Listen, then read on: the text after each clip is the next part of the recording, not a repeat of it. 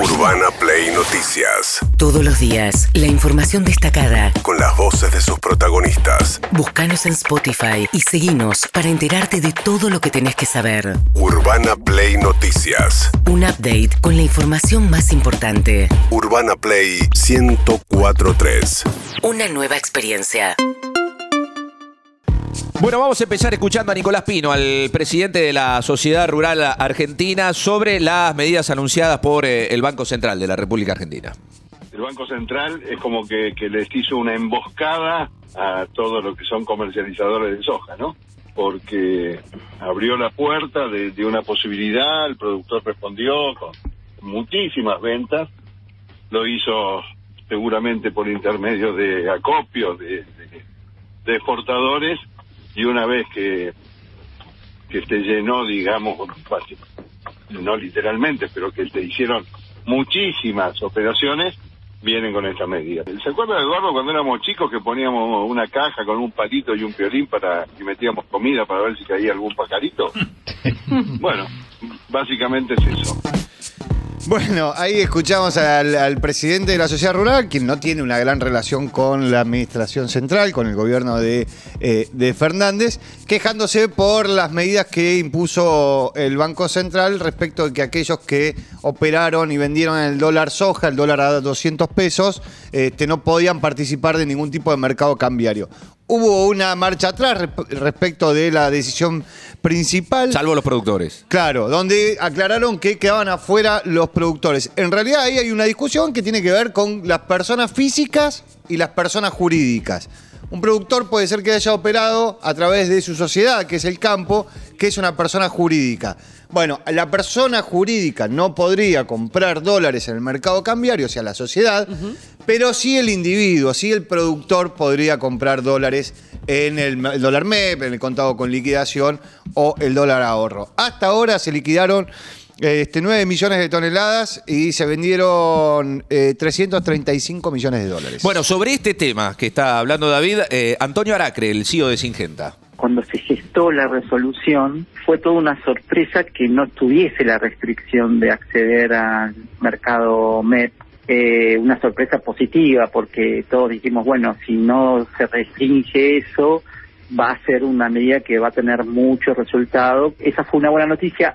Esta a mí me sorprendió un poco porque me parece que hubiera sido más prolijo si ellos, si el gobierno creían que era recomendable este, restringir eso, ponerlo de entrada, porque en el medio es como que genera mal humor y suspicacias innecesarias. Bueno, ahí lo que escuchábamos al CEO de Singenta, un, un, empresario muy relacionado, este, tenía muy buena relación con Guzmán, tiene buena relación con el gobierno, tiene buena relación con las entidades de, del campo. Y fue, fíjate que dice, nos sorprendió que no estuviera esta restricción al principio. Ayer el, el, el director del Banco Central, eh, Agustín Datelli, acá decía, bueno, nosotros lo que vimos es que esos sectores a los que le dimos un beneficio de un dólar a 200 pesos, se daban vuelta y iban a comprar dólares uh -huh. en, eh, en, los mercados financieros, en el dólar MEP o en el contado con liquidación. Por eso salimos con esta, con esta restricción. O sea, era algo que claramente se había hablado. Porque si el sector privado entendía que eso podía estar en la resolución principal donde se hizo el dólar soja, era porque en las conversaciones que tuvieron respecto a este tipo de cambio diferenciado, estuvo esa restricción dando vuelta. Como no salió, dije, bueno, fue una buena medida, nos sorprendió para bien, pero también es cierto que el cambio de regla a nueve días, diez días, de que termine este, esta ventana también complicaba mucho las operaciones. Bueno, eh, una de las voces oficiales, eh, también en referencia a este tema, el secretario de Agricultura, Juan José Bailo.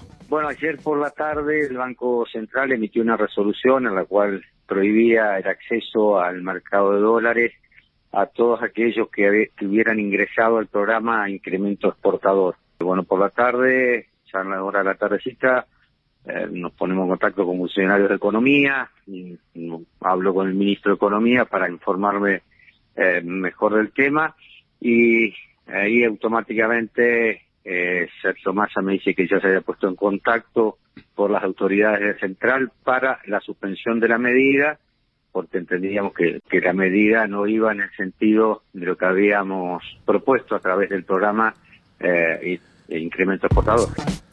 Bueno, ahí lo que vemos son dos cosas. Primero es que el Banco Central tomó una medida en consulta con eh, la Secretaría de Agricultura y con el Ministerio de Economía. Eh, el, secretario de Agricultura de la Nación en contra de esa medida, el Ministerio de Economía en contra de esa medida.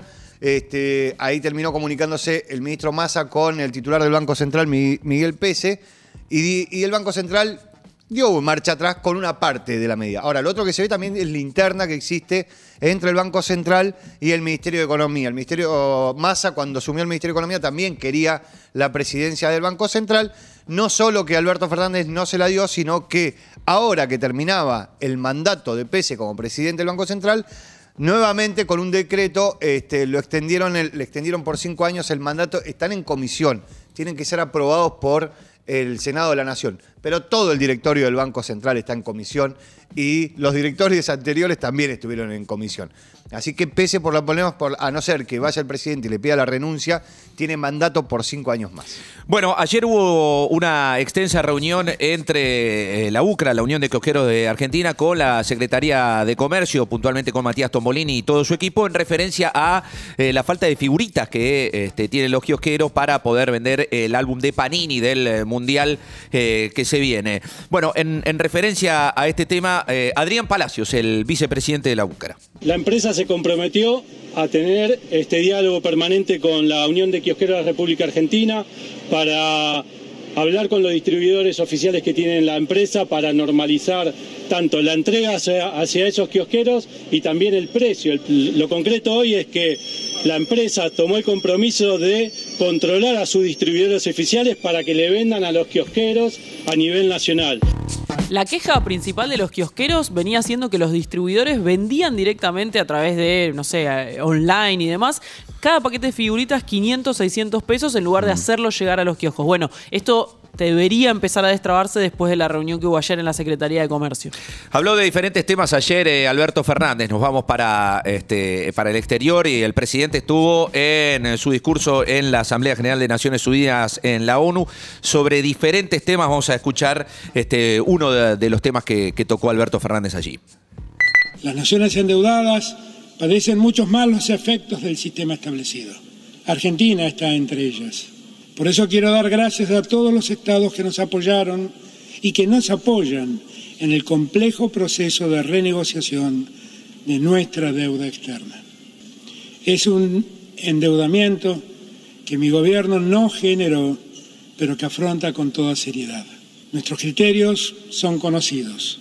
Aun cuando reclamamos que se cambien los paradigmas que rigen el sistema financiero internacional, sostenemos los mismos propósitos que animan los Objetivos de Desarrollo Sostenible 2030 de estas Naciones Unidas.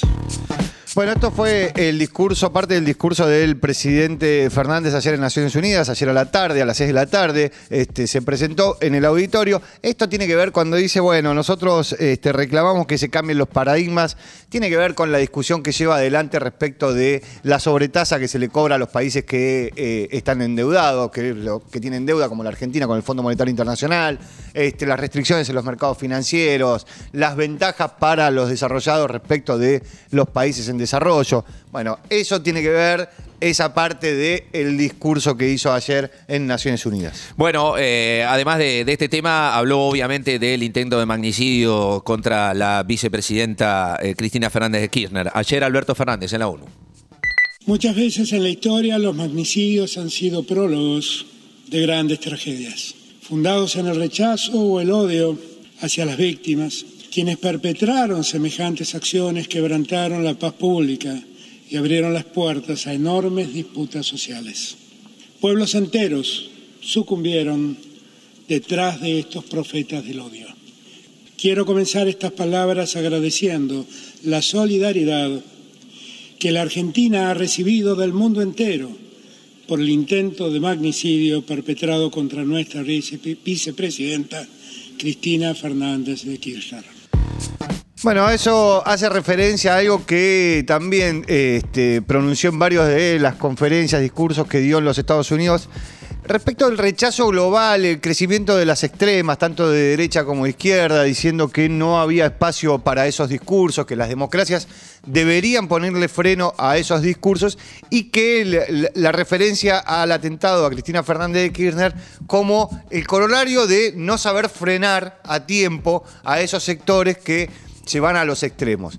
Ahí hizo referencia a esta parte eh, en el discurso, ¿no? Cayó muy bien en la oposición que haya hecho referencia a Cristina Fernández de Kirchner en el discurso de Naciones Unidas. Decía que era, le hicieron referencia como que era ombliguismo este, y mirarnos a nosotros mismos, pero es cierto que este, Alberto Fernández en toda la gira viene haciendo referencia el, el- el incremento de los discursos de odio, como se le dice ahora, este, en el resto de los países del mundo. Bueno, de esto, y hablabas de la oposición, eh, una de las figuras principales es Horacio Rodríguez Larreta, que le apunta también a Alberto Fernández respecto de, de haber tenido la oportunidad, a partir del magnicidio, del intento de magnicidio en realidad a, a la vicepresidenta Cristina Fernández de Kirchner, para fomentar la unión y lejos de eso, eh, profundizar la grieta de parte del presidente. Yo repudié al minuto el tema del atentado y me soli- solidaricé con la vicepresidenta y con todo el gobierno.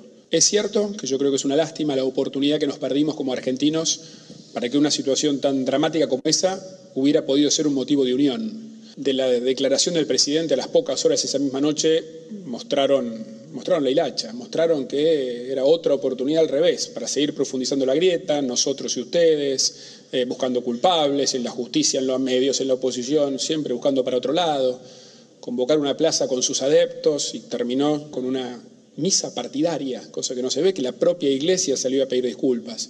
La verdad era una, buena oportunidad para la unión y el presidente la desaprovechó. Bueno, ahí el jefe de gobierno porteño y eh, este, supuesto precandidato presidencial por, por Juntos por el Cambio, hace, me parece, lo que hace todo el sector político, que es decir, al final era una oportunidad, pero los otros lo desaprovecharon.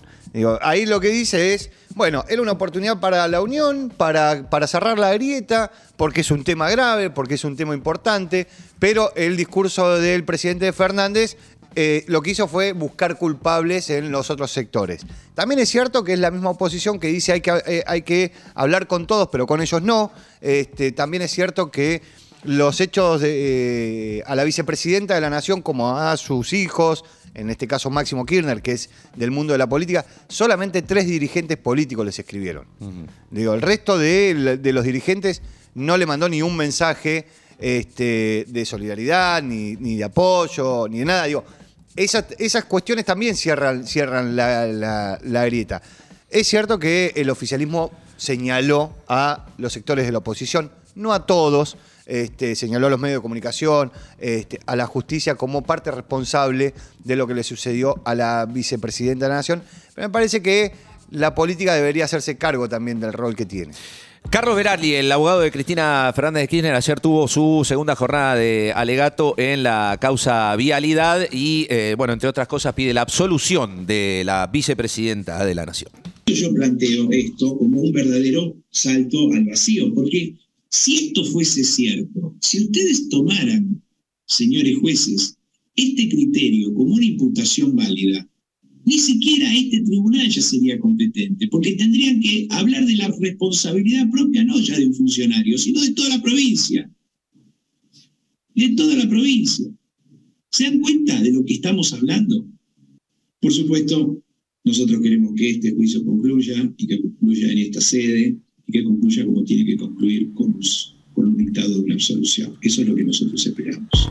Ese mismo pedido de absolución va a repetir este viernes la vicepresidenta de la Nación, Cristina Fernández, cuando haga uso de la palabra en el juicio por la causa de vialidad. Así que bueno, se espera que hable y que dé un discurso más bien político, más político que técnico. Esto va a ser este viernes cuando sea su momento de hacer su alegato de defensa. Urbana Play Noticias.